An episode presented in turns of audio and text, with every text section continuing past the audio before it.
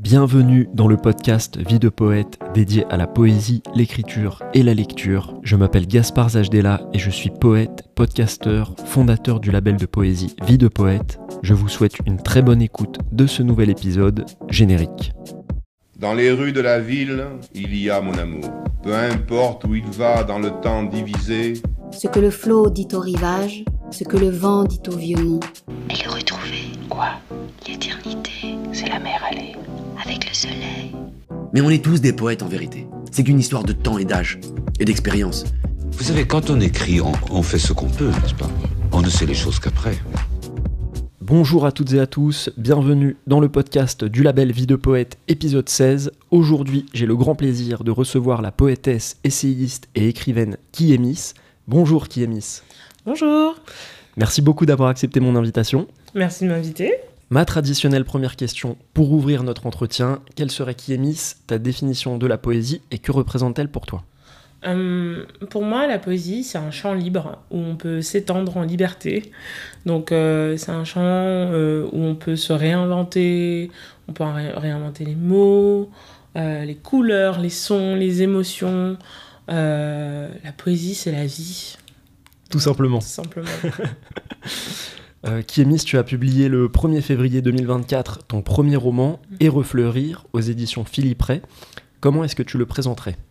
Alors, euh, Et refleurir, c'est une épopée euh, d'une jeune femme qui s'appelle Andoun. Et donc, on la suit de son enfance jusqu'à l'âge adulte. Et en fait, la spécificité d'Andoun, c'est qu'elle est convaincue qu'elle elle a un destin extraordinaire qui l'attend ailleurs.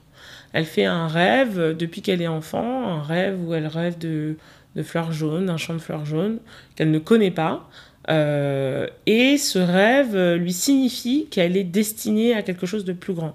Sauf que Andoun, elle est née dans le Cameroun des années 50, euh, dans un village du Cameroun des années 50, et comme dans beaucoup d'endroits, beaucoup d'espaces, l'histoire des femmes ou la vie des femmes est régie selon des règles très spécifiques et très rigides.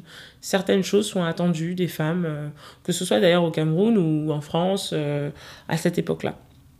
Et donc elle va se heurter à cette euh, rigidité qui peut venir à la fois de sa famille mais aussi de la société en général, qui euh, s'attend à la voir euh, devenir mère, devenir euh, épouse et en fait rester dans le rang. Sauf que Andoun, Andoun est très très prétentieuse et ça je trouve ça merveilleux, hein, c'est pas une critique du tout.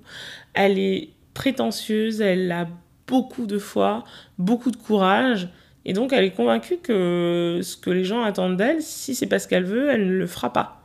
Donc ça, ça provoque un changement à la fois chez elle et aussi chez tous les personnages qui la rencontrent. Andoun, c'est ma grand-mère.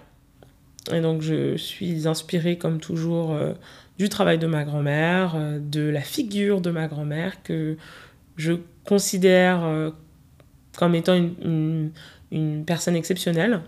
Mais Andoun aussi, elle symbolise justement l'espoir. Un espoir qui n'a aucun sens. Un espoir qui est déraisonnable. Elle symbolise une foi. Et elle symbolise notre capacité justement à euh, pouvoir refleurir justement, mais pouvoir rebondir même quand la mort est à nos trousses. Et ça, je trouve ça merveilleux en fait chez Andoun parce que je trouve que voilà, c'est quelque, chose qui la symbolise et qui symbolise le parcours de ma grand-mère. Mais chez, je pense que c'est quelque chose que moi je vois euh, chez, chez nous tous et nous toutes, sauf que parfois on oublie. Et pour euh, reprendre un peu ce que ce que ta première question euh, pour savoir euh, ce que à quoi la poésie qu'est-ce que c'est la poésie je pense que la poésie en tout cas l'un des pouvoirs de la poésie c'est que ça peut révéler aussi. Ça révèle. Euh, ça met la lumière là où il n'y en a pas. Et donc moi c'est un peu ce que je voulais avec Refleurir c'était aussi euh, à la fois éliminer le parcours euh, de ce, de ce, personnage mais aussi euh, illuminer en nous notre capacité à la fois et notre capacité à, à pouvoir rebondir malgré tout. Et ça, je trouve qu'on ne le, on ne met pas assez en valeur en fait. On se, je crois que c'est quelque chose qui est vu comme étant acquis. On va dire que c'est de la survie. On va dire que c'est de la résilience. Moi, je trouve que c'est beaucoup plus grand que ça. C'est, c'est magnifique en fait. Euh, c'est magnifique cette capacité à, à croire même quand, euh, même quand tout est joué d'avance contre nous, à croire qu'on va s'en sortir. C'est un roman autour de la foi. Mm. Et je sais que certains euh, soit sont associés à la fois à la foi forcément religieuse, qui est parfois logique. D'ailleurs, mon personnage euh, est un personnage qui est chrétien. Mais je pense que c'est la foi au sens large, quoi. Ça peut être la foi en l'humanité, la foi au lendemain.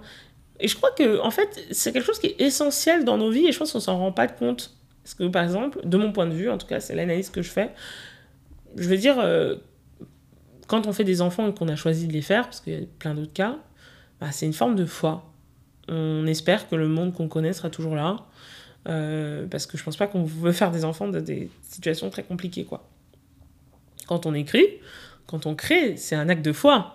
ça fait un grand acte de foi. Typiquement, Et refleurir, quand j'ai commencé à l'écrire, euh, je pouvais pas imaginer, il avait même pas ce titre, euh, c'était dur, hein, j'ai dû gravir une montagne pour écrire ce livre. Euh, c'était vraiment, voilà. euh, mais je pense que la création artistique, en fait, toute forme de création, c'est quelque chose euh, qui est lié, de mon point de vue, à la fois. Et donc, oui, c'est c'est c'est Ouais. vraiment euh, euh, la célébration de, du combat pour la vie, quoi. C'est ça, en fait. Pour euh, plonger dans le roman et Mhm. refleurir, Mhm. est-ce que tu voudrais bien qu'Iemis nous en lire un extrait? Alors, euh, j'ai plusieurs extraits que j'aime beaucoup, euh, mais je vais commencer par le début. Certaines nuits accouchent de rêves passagers. Leur présence est éphémère.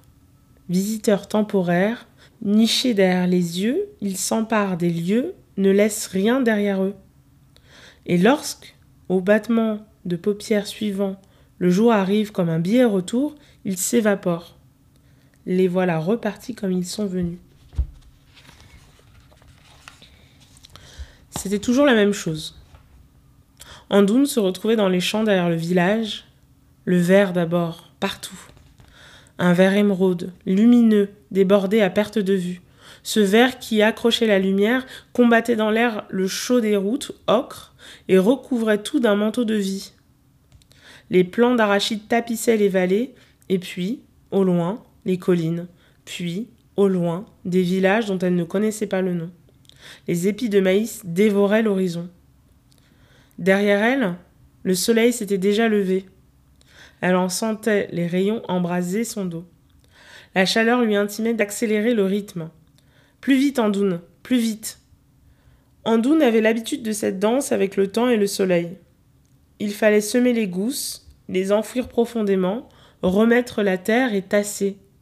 Bientôt l'astre brûlant serait à son zénith et tout labeur deviendrait impossible. Il faisait déjà chaud et la sueur, témoignage moite de ses efforts, mouillait le tissu de son pagne. Plus vite, Andoun, plus vite. Tape la terre, Andoun, tape.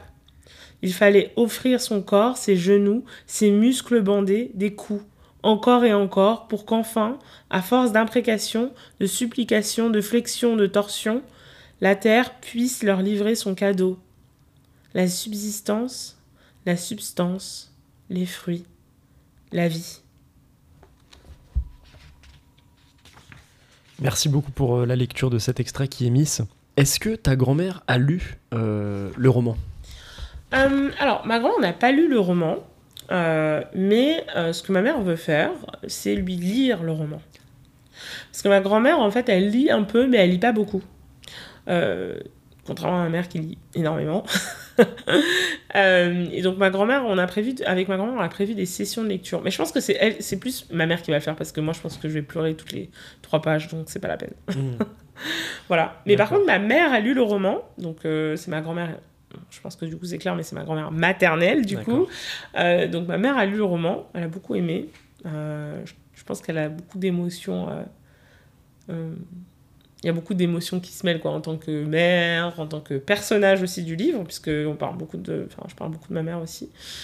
Euh, en tant que personne qui aime lire, en tant que personne qui aime écrire, qui a voulu écrire, qui voit sa fille écrire, enfin, il y a plein de choses qui se mêlent, je pense. Pendant le, donc, euh, on a fait le lancement euh, dans une librairie parisienne qui s'appelle le Comptoir des mots, et donc euh, ma grand-mère était là, et donc elle a dit quelques mots au début, elle était émue et on était tous vraiment dans l'émotion, on a beaucoup pleuré. Je pleure beaucoup depuis, depuis, depuis la sortie du livre. Et, et surtout qu'il m'arrive des choses très rocambolesques grâce au livre. Euh, j'ai tr- retrouvé ma cousine, euh, enfin voilà. Donc euh, ma mère a retrouvé une, une de ses meilleures amies d'enfance. Donc voilà, ce livre est magique. La poésie c'est magique, sachez-le. c'est magique, voilà. Il faut le savoir. Voilà, faut le savoir. Non, vraiment, la création, c'est magique à bien des égards. Et, et donc, voilà, c'était quelque chose qui était. Ce, ce lancement, c'était beaucoup. Il y avait beaucoup d'émotions parce que.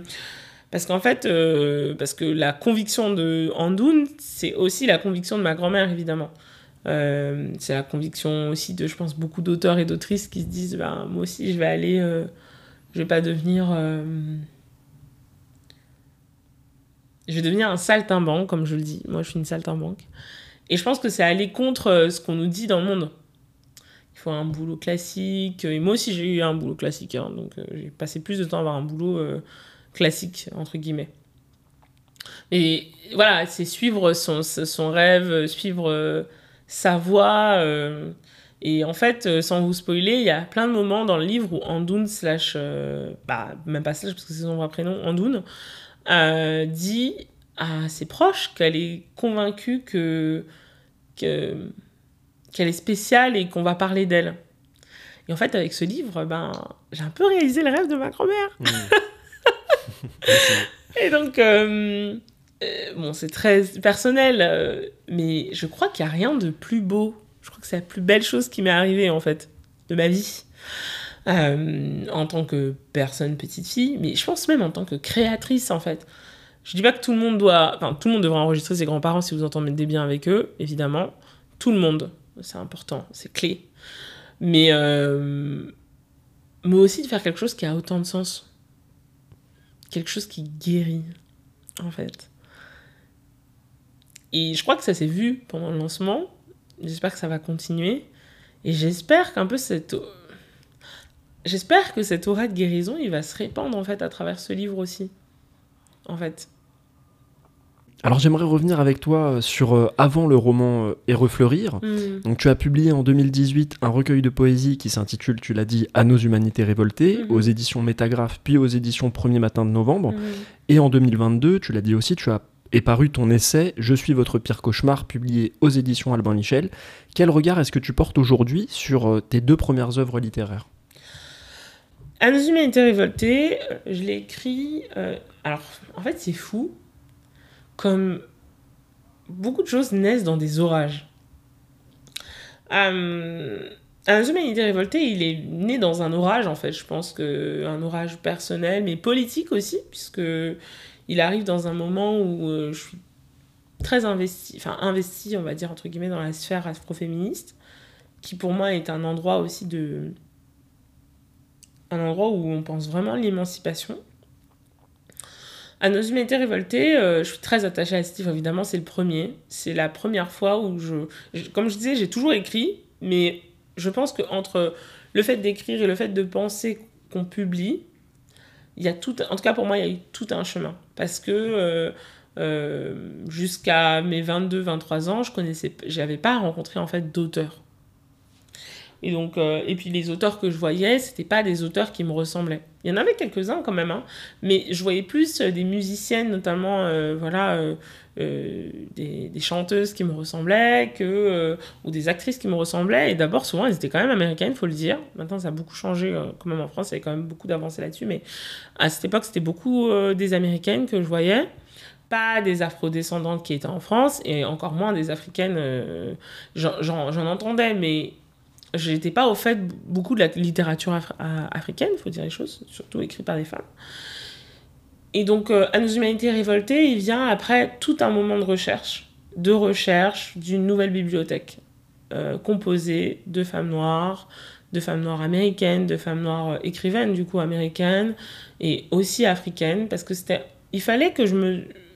Il fallait que je puisse me voir dans ce rêve, en fait de la publication que j'avais que j'avais toujours eu mais que j'avais un peu mis de côté en me disant de toute façon c'est pas pour moi c'est pas fait pour moi ce qui est faux parce qu'en fait j'ai toujours écrit Donc euh, maintenant, je m'en rends bien compte. Maintenant, au bout du troisième, je me rends bien compte que, bah, si c'était ma destinée, évidemment que c'était ma destinée. Mais, mais comment dirais-je?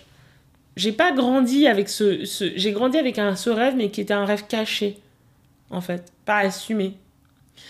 Et euh, donc, nos humanités révoltées, c'est un peu la, le moment où il faut expier aussi beaucoup de colère, parce que j'avais beaucoup, beaucoup de colère sur la question de, des injustices, des oppressions.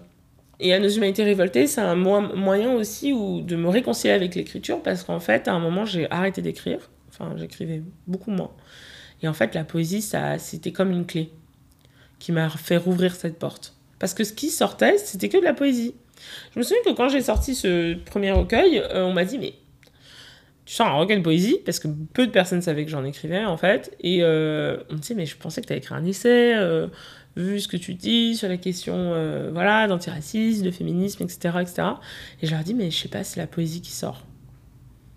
C'est la poésie qui sort et la poésie c'est beau et la poésie c'est l'endroit de la liberté. Donc c'est aussi un endroit à la fois on peut avoir des messages quand même très politiques très forts mais aussi des endroits où on peut inventer. je crois que j'avais besoin d'invention, j'avais besoin de pousser les murs en fait, j'avais besoin de, de souffle, j'avais besoin de catharsis, j'avais besoin de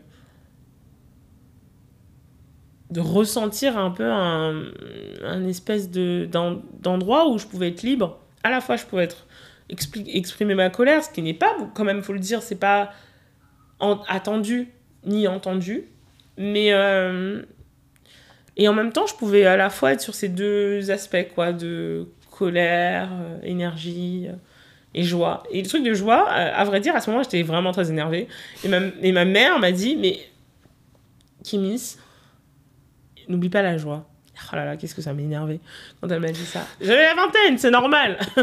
Et maintenant, en fait, bon, comme souvent, je me dis, mais en fait, t'avais vraiment raison, maman. je dis souvent ça. Euh, parce que j'étais aussi quelqu'un de très joyeux, aussi, faut dire. Donc, euh, quand j'étais plus jeune. Et donc, quand j'ai traversé ce moment-là, euh, la poésie, ça m'a sauvée, en fait.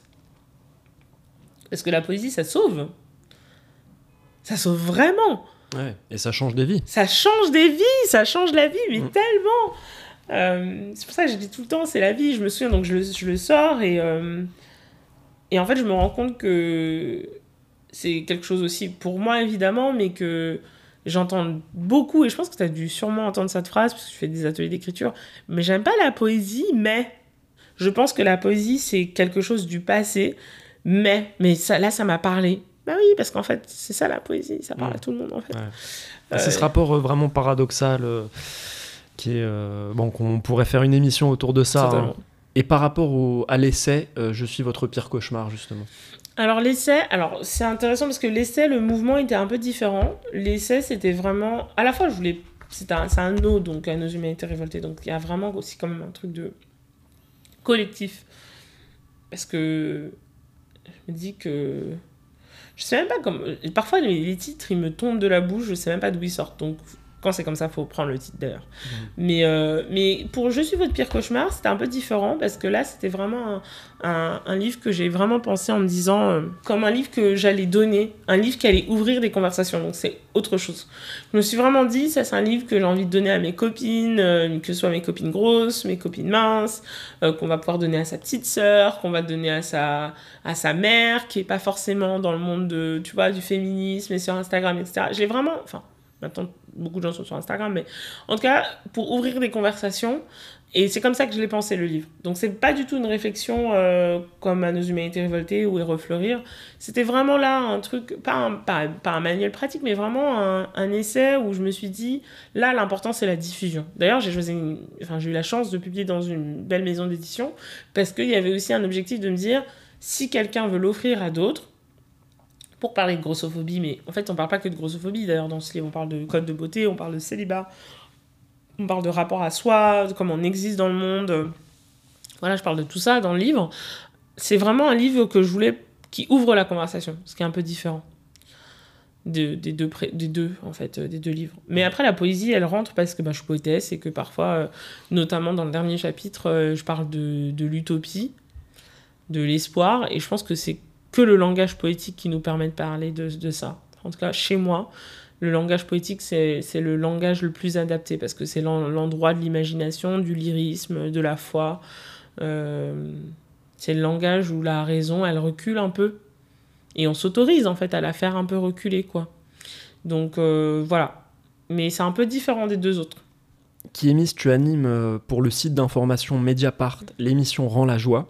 On parlait justement de la joie tout à l'heure. C'est une émission que l'on peut retrouver en plus du site de Mediapart également sur YouTube mm. et que je recommande vivement à tous les auditeurs et à toutes les auditrices qui nous écoutent. Comment est né Rend la joie et est-ce que tu pourrais nous présenter le concept de l'émission? Alors, comment est né Rend la joie? Euh, C'est né d'une rencontre du coup avec euh, l'équipe de direction de l'époque euh, et moi-même. qui me propose en fait pas une carte blanche mais un, endroit où je peux, proposer cette émission et euh, je me suis dit, qu'est-ce, que, qu'est-ce qui manque? Qu'est-ce qui manque? Qu'est-ce qui me manque? De quoi j'ai besoin? Et de quoi on peut avoir besoin? Et je, je pense que j'avais personnellement et politiquement un peu, pas fini un cycle, mais j'avais beaucoup parlé de colère. Euh, j'avais fait beaucoup d'interventions sur la colère, j'étais allée en manif, enfin voilà, la colère c'était quelque chose que, que j'avais pas envie d'aborder à ce moment-là, même si je l'ai lis dans l'émission. Euh, c'est juste que j'avais envie de faire un pas de côté et je me suis dit, mais qu'est-ce qui manque? Et en fait, je me suis dit, on est tous en dépression en fait. On est tous déprimés. Bon, on est tout, bon, pour beaucoup, bon, pour les gens qui ne savent pas, nous sommes à Paris, donc euh, vous allez vous dire, bah oui, en même temps, vous à Paris. Mais de fait, je trouve que politiquement, en termes collectifs, euh, on n'est pas, et c'est pas le cas partout, on est on n'est pas de bonne humeur en fait, on est triste. Et voilà, on est aussi, bon, il y a des attentats, il y a la guerre, il y a l'inflation, bon, euh, il y a eu beaucoup de périodes comme ça dans l'histoire, mais je pense que bon, voilà, c'est quand même une, période quand même très compliquée. Politiquement, il n'y a pas vraiment beaucoup de solutions. Beaucoup d'entre nous, il y a eu les Covid euh, qui isolent aussi beaucoup, euh, qui rompt un peu les liens de solidarité. C'est encouragé. Je, en tout cas, c'est moi, c'est ma, c'est ma perspective. En tout cas, je trouve qu'il y a quand même un encouragement à se, à se refermer sur soi. Et je me suis dit, qu'est-ce, qu'est-ce qui est important, non seulement pour moi, mais dans la mesure où j'ai eu la chance, il faut le dire, euh, d'avoir cette euh, opportunité, qu'est-ce que je peux apporter? Qu'est-ce que je veux léguer? Qu'est-ce que je veux laisser? Euh, Et je crois que pour moi, c'était important de laisser justement la joie, la capacité à la joie, la possibilité de la joie, un endroit où on y réfléchit pour de vrai. Une oasis un peu, quoi. Un endroit de respiration. Parce que je suis pas naïve sur le fait que mon émission va pas changer le monde, hein. Pas comme ça que ça marche. Mais je pense que même dans les espaces les plus difficiles, il y a eu, il, devait avoir ces espaces de respiration où on pense un peu les plaies. Après, on retourne évidemment euh, dans, dans, le froid, mais on a besoin de refuge aussi, quoi. Et je me suis dit que je pense que moi, euh, après avoir traversé la colère, j'ai eu la chance de retrouver la joie, parce que je pense que c'est aussi un truc, euh, et j'en parle dans les refleurir, c'est aussi un truc qu'on m'a légué, c'est un truc qu'on m'a appris, que mes parents, les deux d'ailleurs, m'ont appris à être en joie, à être en, gratitude. Et j'avais oublié et j'ai réappris et je me suis dit, mais qu'est-ce que moi je peux partager C'est ça. Donc, euh, cette émission, elle euh, dure 25 minutes, 30 minutes, où j'ai un petit moment poétique au début, parce que bah, la poésie est partout, la poésie vit, donc euh, c'est moi, et je. Voilà. Et puis, c'est un peu un édito poétique, je dirais. Et puis ensuite, on a une deuxième partie où j'invite en fait des artistes euh, ou des personnalités que j'aime, euh, qui me font penser à la joie, et je les invite en fait à discuter avec moi sur un canapé jaune. donc ça, c'est rend la joie. Euh, j'invite les personnes qui nous écoutent à écouter ça après avoir écouté tous les podcasts de ce podcast, tous les épisodes de ce podcast. Merci. Mais voilà, mais oui, je pense que voilà, c'était important pour moi aussi de me dire bon bah ça dure pas trop longtemps, on peut écouter ça de temps en temps, et puis pendant 20-30 minutes, et bah on pense pas et puis on. Et puis évidemment, j'aborde l'actualité, on est sur Mediapart. Et puis bon, moi je suis quelqu'un aussi qui, malheureusement, euh, beaucoup moins qu'avant, mais l'actualité nous touche évidemment. Euh, mais ouais, j'avais envie de parler d'autres choses. Qu'est-ce qui nous permet de créer? C'est aussi qu'est-ce qui nous permet d'être de, d'être en vie aussi, quoi. Et j'avais fait une émission avec euh, la philosophe Nadia Yalakisu qui dit, qui dit pour elle, la joie, c'est qu'est-ce qui lui permet de tenir, en fait. Et je trouvais ça très juste. Qu'est-ce qui nous maintient encore un peu debout? Et donc voilà, donc c'est pour ça que j'ai voulu faire cette émission. Et voilà, là on est au on va bah, je vais filmer la semaine prochaine le 15e, 16e et 17e épisode. Donc pour l'instant, je suis contente et puis on va, on va voir ce que ça va donner. Eh ben, on souhaite longue vie à, cette émission qui, est, bah, qui, qui, rend joyeux, hein, en fait, effectivement, pour avoir vu bah, notamment le, dernier épisode avec la poétesse et éditrice Morgane Hortin. Euh, je voulais aborder avec toi la question de la transmission. Mm. Tu as animé notamment euh, l'année dernière un cycle d'ateliers d'écriture poétique à l'école Les Mots à Paris. Tout à fait. Je salue d'ailleurs au passage Élise Nebou, la cofondatrice de l'école Les Mots, avec laquelle j'ai eu le grand plaisir d'échanger pour l'épisode numéro 8 du podcast Vie de poète. Mm-hmm. Qu'est-ce que cela représente pour toi, Kimis, de, de transmettre la pratique de l'écriture et de la poésie? Alors, effectivement, je, d'ailleurs, je continue ces ateliers d'écriture cette année. Euh, là, on a 10 séances, l'année dernière, c'était 8. Euh, et par ailleurs, je fais aussi des ateliers d'écriture, comme je disais un petit peu euh, brièvement tout à l'heure. Euh, j'en fais dans des écoles, donc voilà, j'anime des ateliers d'écriture poétique. Je pense que la poésie, c'est clé. Enfin, la transmission, elle est clé. Elle est clé à plusieurs égards pour moi. C'est pas juste. enfin, ce que moi, j'essaie de transmettre, c'est pas juste, disons, des techniques poétiques, parce que bon, je suis pas déjà spécialiste là-dedans. Il faut, faut être totalement franche. Moi, j'écris de la poésie de manière assez particulière et je pense que c'est. Je trouve que c'est. Tu peux comment dire, je, peux apprendre des formes, mais ce qui est important pour moi, c'est que les gens plus investissent en fait, euh, enfin investissent le genre poétique.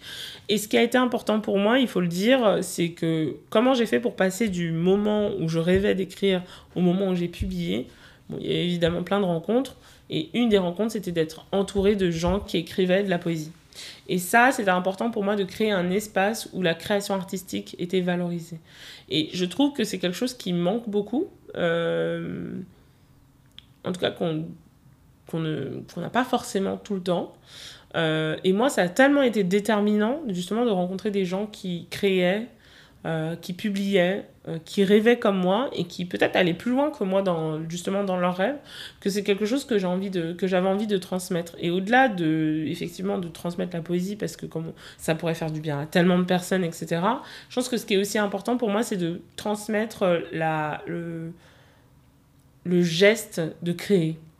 Parce que je pense que justement, euh, c'est un, la création ou s'autoriser à créer, puisque c'est plus ça, s'autoriser à créer, c'est quelque chose qu'on s'offre, en fait. C'est un cadeau qu'on se fait de se dire que ben, moi aussi, peut-être que j'ai envie de laisser parler mon imagination, quelle que soit sa forme finalement. Là, c'est vraiment au-delà du, du, genre poétique. Euh, et, et, parce qu'il m'a fait fallait tellement de temps pour bon j'écrivais parce que j'écris comme on respire hein, donc euh, voilà mais il m'a fallu tellement de temps pour m'autoriser à me dire non mais attends en fait c'est ce que je crée ça a du sens c'est fort j'ai le droit c'est pas juste des gribouillis c'est quelque chose de vrai c'est quelque chose que j'ai envie de, de, pouvoir et ça m'a tellement apporté euh, ça m'a tellement fait du bien ça m'a tellement ancré ça m'a tellement enraciné en moi que c'est quelque chose que j'ai envie de j'ai envie que les gens puissent ressentir en fait, euh, que ce soit euh, dans une école d'écriture euh, qui est super, mais aussi dans des ateliers d'écriture pour des ados dans des collèges en REP, ou que ce soit quand je fais de, de la quand je suis en résidence, l'année dernière j'étais en résidence à la bibliothèque de Montreuil, voilà, donc c'est vraiment un geste qui est important pour moi. Et en plus, je crois que j'ai une conviction qui est que beaucoup d'entre nous sommes artistes. Et on n'est pas obligé d'en faire un métier. Bon, nous, on a décidé d'être poète, enfin. Mais on peut juste le faire et se dire, bah ça, c'est mon trésor à moi et je décide de le faire, en fait. Et c'est OK. Et, et, et je pense que pour faire ça, il y a quelques petites choses qui sont importantes pas penser qu'on est nul ou, ou je vais même aller plus loin dire que être nul c'est pas grave Mm. Échouer, c'est pas grave. Euh, être pas bon, c'est pas grave. Le premier jet, ne pas réussir tout de suite, ce n'est pas grave. Le premier jet, il est parfois nul et tant mieux, j'ai envie de dire. Ce qui est important, c'est de sortir quelque chose, de créer quelque chose. C'est ce que je dis à tous mes ateliers, euh, quel, que soit le, quel que soit le public. Euh, et voilà, c'est ça qui est pour moi important. quoi. Et aussi de manière très égoïste, parce que je me dis que plus on transmet, plus moi j'aurai l'occasion de voir la beauté peut-être que euh, d'autres et d'ailleurs euh, dans mes ateliers j'ai l'occasion de voir la beauté c'est même pas euh, voilà j'ai enfin c'est pas c'est un fait en fait je vois la beauté en fait je vois non seulement la beauté dans le geste dans le fait que les gens s'autorisent désolé mais c'est magnifique c'est magnifique de voir les gens s'autoriser à créer mais aussi parce qu'il y a des, beaucoup de gens qui sont très talentueux et que je suis très impressionnée je, par par euh, les choix artistiques de chacun. Et moi, j'ai été tellement. euh, En fait, je trouve que c'est une chance, en fait. C'est une chance de pouvoir transmettre, d'être là. C'est une chance pour moi euh, de pouvoir assister à ça. Et ça m'encourage encore plus, ça me pousse encore plus, parce que si les autres s'autorisent, ça veut dire que moi aussi je peux m'autoriser d'aller encore plus loin. Et si moi je m'autorise, je pars du principe que si moi je m'autorise, c'est-à-dire que les autres aussi peuvent s'autoriser. Ça veut pas dire que tout le monde sera poète. Bon, tout le monde devra être poète, euh, c'est autre chose, mais je veux dire, ça veut pas dire que tout le monde sera poète de carrière ou tout le monde publiera, etc. etc. Ça veut juste dire que créer, de, créer quelque chose, c'est notre droit inaliénable. Ça, c'est dans le bouquin d'Elisabeth Gilbert de Big Magic, comme par magie en français. Et, et je pense que je suis d'accord avec elle, en fait. C'est notre droit ina- inaliénable en tant que qu'être vivant, on crée. Et c'est magnifique. On arrive donc maintenant, Kiemis, à la lecture de l'invité. Quel texte est-ce que tu as choisi de lire Alors, je vais lire un texte d'un extrait d'un livre dont on parle beaucoup en ce moment, euh, qui s'appelle À propos d'amour, qui a été écrit par Bell Hooks. Donc, euh, pour resituer, Bell Hooks, euh, c'était une, une chercheuse, militante, sociologue, autrice et aussi poétesse, on, on sait moins, afro-américaine, qui était donc féministe noire, euh, donc qui luttait contre le racisme, contre toutes les oppressions en fait. Et donc elle a écrit euh, beaucoup de livres, euh, était très pro- prolifique comme autrice. Pas mal de livres sont traduits en ce moment. Et là, l'un des, des- un peu des cartons en France, c'est une traduction qui arrive 30 ans après sa sortie, et qui est enfin arrivée, donc qui s'appelle À propos d'amour, qui est publié aux éditions Divergence. L'amour guérit. Lorsque l'on est blessé alors que l'on s'attendait à connaître l'amour, il est difficile de concevoir que l'amour a réellement le pouvoir de tout changer. Quoi qu'il se soit produit dans notre passé, lorsqu'on ouvre son cœur à l'amour, il nous est possible de vivre une seconde naissance, sans pour autant oublier son passé, mais en le considérant à de nouveaux frais, en le laissant vivre en soi d'une manière nouvelle. On va alors de l'avant avec l'intuition nouvelle que le passé ne peut plus nous heurter. Dans le cas contraire, si l'on a été aimé par le passé, on sait que la souffrance épisodique qui vient perturber le cours de notre vie ne nous empêche pas de retourner à ce calme et à cette félicité dont nous gardons la mémoire. Ce souvenir vivace nous permet toujours de recoller les morceaux brisés de notre cœur. La guérison commence ainsi. Toute souffrance injustifiée et non choisie blesse, mais contrairement à ce que l'on nous a appris à penser, elle ne devrait pas nous scarifier à vie. Bien sûr, elle nous marque. Mais le destin de cette marque de souffrance n'est pas scellé, il est entre nos mains. Dans son recueil d'essais intitulé La prochaine fois le feu, aux éditions Gallimard, James Baldwin mentionne le rôle de la souffrance dans le processus de guérison. Je ne veux pas faire de sentiments sur la souffrance, mais les gens qui ne souffrent pas ne peuvent jamais grandir ni découvrir qui ils sont. Grandir, c'est au fond le processus par lequel on apprend à assumer la responsabilité de tout ce qui se passe dans votre vie. Faire le choix de grandir, c'est embrasser une forme d'amour qui guérit. Merci beaucoup pour cette lecture, Kiemis. Alors j'ai donc choisi cet extrait d'à propos d'amour, mais ce qui est très puissant dans ce texte, qui est un essai politique, euh, c'est euh, que en fait Bell Hooks a écrit un livre juste avant qui s'appelle euh, Killing Rage, Ending Racism. Donc la rage qui assassine, parce que là ils l'ont publié aussi. Et donc ce, ce livre, le, le, livre qui précède un peu cette trilogie, puisque à propos d'amour fait partie d'une trilogie, c'est un livre très pas très dur, mais où elle assume beaucoup sa colère vis-à-vis -vis des injustices. Et justement, ce que je trouve très très beau dans À propos d'amour, parce que je pense que c'est bien de le remettre dans, dans un contexte, et je pense que c'est comme ça que je mène ma vie, c'est qu'après la colère, avec la colère même, euh, naît l'amour. Et ça, c'est très fort, parce que À propos d'amour, c'est un livre très militant. Il parle d'un amour qui est très exigeant, un amour de, qui requiert la justice, qui requiert la, l'arrêt de la violence, l'arrêt des oppressions. C'est un amour, mais tellement difficile à atteindre. C'est un amour qui est presque utopique dans la situation dans laquelle on est. Et pour autant, c'est ça qui la guide. L'éthique, pardon, c'est ça qui la guide, c'est l'éthique de l'amour. Et ça, c'est, puissant, c'est fort, c'est c'est magistral. Voilà. Pour conclure cet épisode, je te propose maintenant de répondre au traditionnel questionnaire vie de poète. Mhm. Donc la première question, quel est ton mot préféré? La vie. Et la joie aussi, mais bon, personne n'est surpris.